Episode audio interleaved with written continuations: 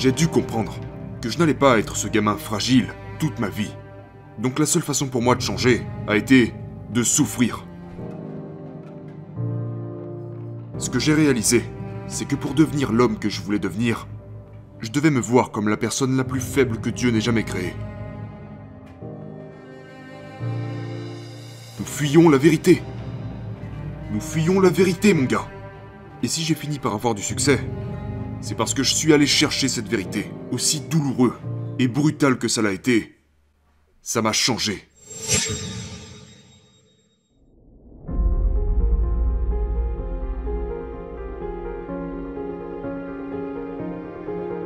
Aujourd'hui, notre invité est largement considéré comme l'homme le plus dur de la planète Terre.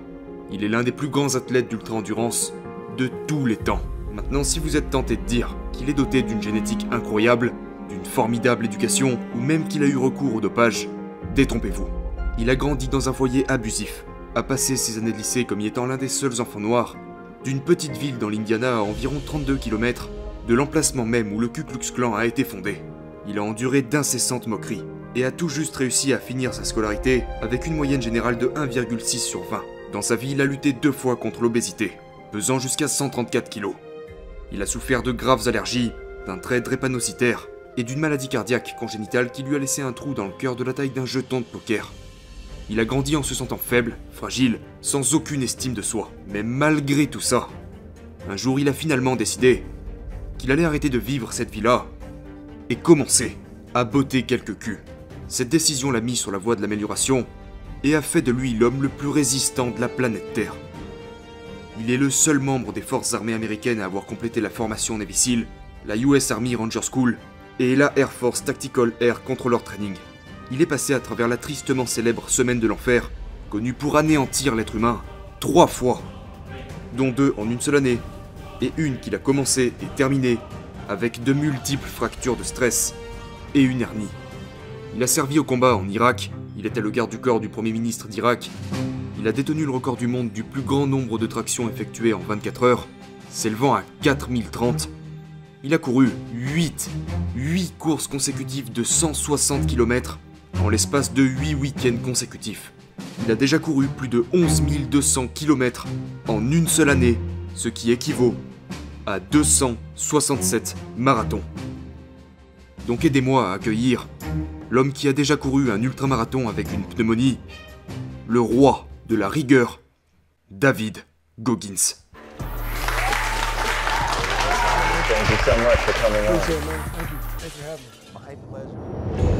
Il a fallu un certain temps pour que j'arrive au point de réaliser qu'il en était trop. Euh, un jour, je suis rentré du travail le soir, j'étais exterminateur de cafards. Et, euh, pour résumer, j'ai allumé la télé sur la chaîne découverte, et je suis tombé devant cette émission sur la formation Nevis Je voyais ces gars en plein milieu de la semaine de l'enfer. On les rendait misérables, constamment dans l'eau, le froid, certains d'entre eux sonnaient la cloche. Euh, ils souffraient. Et à ce moment, je pesais environ 134 kilos. C'est là que j'ai réalisé que je devais faire un changement dans ma vie. Vous savez, j'étais au plus bas. Et je n'allais nulle part dans ma vie. J'étais exactement là où tout le monde m'avait dit que je serais. Nulle part. Je venais d'un milieu horrible. J'ai été traité de nègre chaque jour durant toute ma scolarité. J'ai grandi dans une petite ville. Le quartier général du clan à cette époque était environ... Euh... 20 minutes de là où je vivais. Quand j'ai eu ma première voiture, ils ont tagué avec de la peinture des menaces de mort dessus. Donc, j'étais juste un enfant peu sûr de lui et apeuré. Et la seule méthode que j'ai trouvée pour m'en sortir a été de m'envoyer dans les pires situations qu'un être humain puisse subir.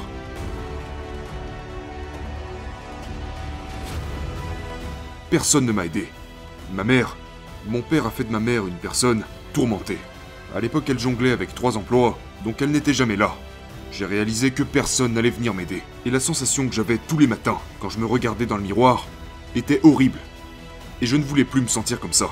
Je me sentais comme un gamin qui n'allait nulle part. Un gamin qui a la trouille. Et la plupart des enfants acceptent ce sentiment et vont chercher de l'aide. Mais la meilleure chose qui me soit arrivée, c'est que personne ne m'a aidé. Personne s'est senti désolé pour moi.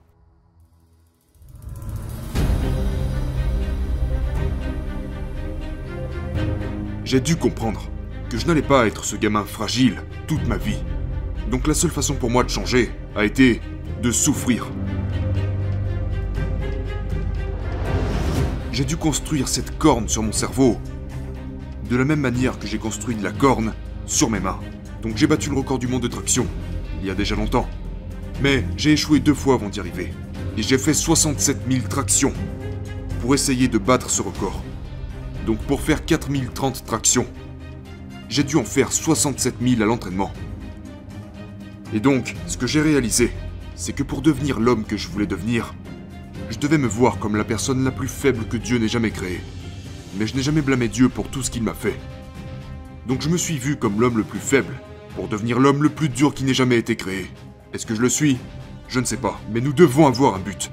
Et mon but, quand j'étais assis là, sans pouvoir aller à l'école, à me faire maltraiter, n'ayant aucune estime de soi, mais la seule personne qui pouvait changer ça, c'était moi.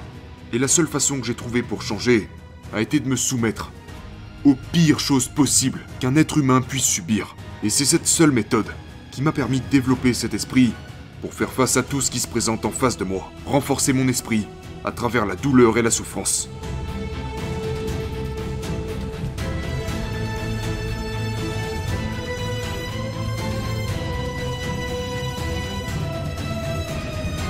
Seul et unique moyen d'arriver au bout du chemin est d'accepter le fait que vous devez souffrir pour grandir.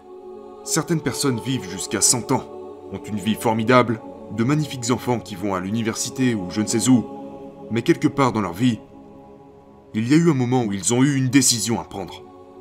Ils ont eu le choix d'aller à gauche ou à droite.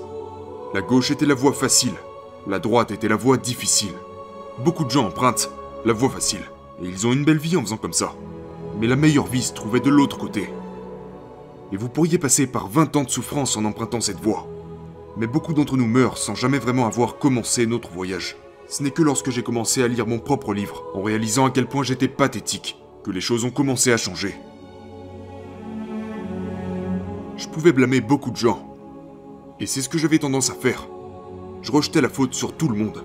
Jusqu'au moment où je me suis dit, tu sais quoi, si tu veux vraiment régler le problème, tu dois commencer à chercher ce qui ne va pas chez toi. Arrête de blâmer les autres.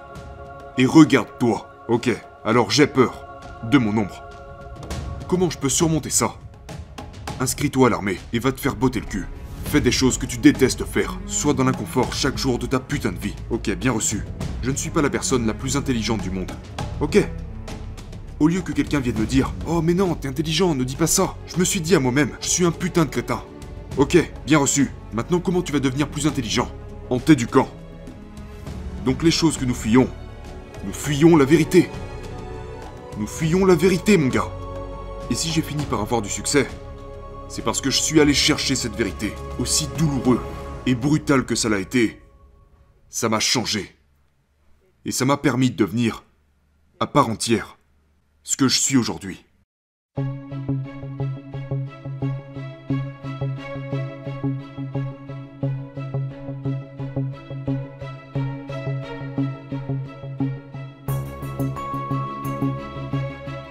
Connaissais rien aux ultramarathons. Je n'avais même pas couru de marathon. Je connaissais rien de ce monde. Donc j'ai cherché sur Google le top 10 des courses les plus difficiles au monde. Et je suis tombé sur cette course appelée Badwater 135. C'est une course de 217 km à travers la vallée de la mort en période d'été. Je pensais que c'était une course par étapes. Je pensais que c'était une course où vous couriez genre 30 km, montiez le camp, vous savez, faites un barbecue dehors et puis couriez un peu plus le lendemain. Du coup, j'ai appelé le responsable de cette course et lui ai dit Hé Chris, il s'appelle Chris Kosman. Je veux participer à ta course. Donc on a eu cette longue conversation. Vous savez, j'étais beaucoup plus lourd à l'époque. Et surtout, je n'avais pas mis de chaussures de course depuis plus d'un an. J'étais plus un powerlifter qu'autre chose. Je m'entraînais avec des charges lourdes, c'est tout ce que je faisais. Je venais de rentrer d'Irak, j'étais allé directement en école de chute libre, et puis nous voilà à cette course. Donc j'ai appelé Chris Kosman un mercredi, et il a dit écoute mec, la seule façon pour toi de te qualifier à ma course est de courir 160 km en une fois et en moins de 24 heures. Et il y a justement une course comme ça, ce samedi. Donc, trois jours plus tard. Et il a dit si tu te qualifies en courant ces 160 km en moins de 24 heures, je te prendrai dans ma course. Je suis allé droit au but. Et je me suis inscrit à cette course, nommée San Diego One Day, où vous courez sur une piste d'1,6 km pendant 24 heures pour voir combien de kilomètres vous pouvez parcourir. Donc mon but était 160 km. Euh... Je suis arrivé au 112e kilomètre et j'avais atteint 112 km en l'espace de 12 à 13 heures. Mais j'étais mort. Mes pieds étaient sévèrement endommagés. J'avais des fractures de stress, des périostites tibiales, des déchirures musculaires. J'étais vraiment dans un sale état. Donc, je me suis assis au 112e kilomètre. À cette époque, j'étais marié. Et donc je regardais ma femme et je me suis dit un truc du genre je suis je suis vraiment dans la merde. Et puis, je commençais littéralement à devenir blanc. Et quand un homme noir devient blanc, c'est plutôt mauvais signe. Donc, me voilà assis sur cette chaise, complètement terrassé. Je suis au 112e kilomètre et il m'en restait encore 48 à faire. Mais j'étais totalement éteint. À ce moment, il fallait que j'aille aux toilettes. Les toilettes étaient genre à 10 mètres de moi, une sorte de toilette publique. Mais je pouvais même pas me lever de cette putain de chaise. Donc, je pissais du sang sur ma jambe. Je me chiais dessus littéralement. Et j'avais encore 48 km à faire. En fait, je ne pouvais même pas tenir debout, parce que ma pression artérielle était minable. J'étais passé par trois semaines de l'enfer, la Ranger School. J'avais surmonté tellement d'obstacles dans ma vie. Mais c'est lors de ces 48 derniers kilomètres de cette course que j'ai réalisé que l'être humain a le potentiel de devenir quelque chose d'autre.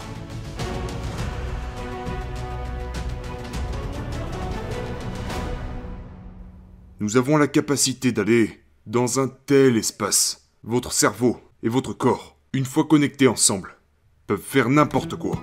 Ces 48 derniers kilomètres ont complètement changé ma vie. J'étais anéanti. J'étais dans la pire forme de toute ma vie. J'étais, à mon avis, au bord de la mort. Et j'ai été capable de fragmenter ces 48 kilomètres en petites étapes. J'étais tellement motivé. Je ne dirais pas motivé parce que la motivation c'est de la merde. La motivation fluctue en permanence. Quand t'es animé, tout ce qui se trouve en face de toi sera détruit. Donc, j'étais assis sur cette chaise et j'étais tellement animé par l'idée de terminer cette course. C'est devenu une affaire personnelle. C'est devenu moi contre cette course. Moi contre les gosses qui me traitaient de nègre. C'est devenu moi contre moi. Donc je me suis dit, ok, il faut que je mange. Il faut que j'arrive à me lever avant de pouvoir penser à la suite et parcourir ces 48 km. Donc j'ai coché toutes ces petites étapes. J'ai réussi à me lever. Une fois debout, j'ai commencé à marcher sur la piste avec ma femme à l'époque. À un moment, elle m'a dit que je ne serais pas dans les temps. Elle m'a dit genre, regarde, tu marches à 3 km heure. J'ai marché comme ça jusqu'au 130e kilomètre. Et à la seconde où elle m'a dit que je ne serais pas dans les temps, j'ai couru les 30 derniers kilomètres de cette course non-stop. Mes tibias me faisaient tellement mal à cause des fractures de stress que le seul moyen que j'ai trouvé pour continuer a été de me scotcher les jambes pour m'empêcher de faire ce mouvement fléchisseur qui activait mes tibias.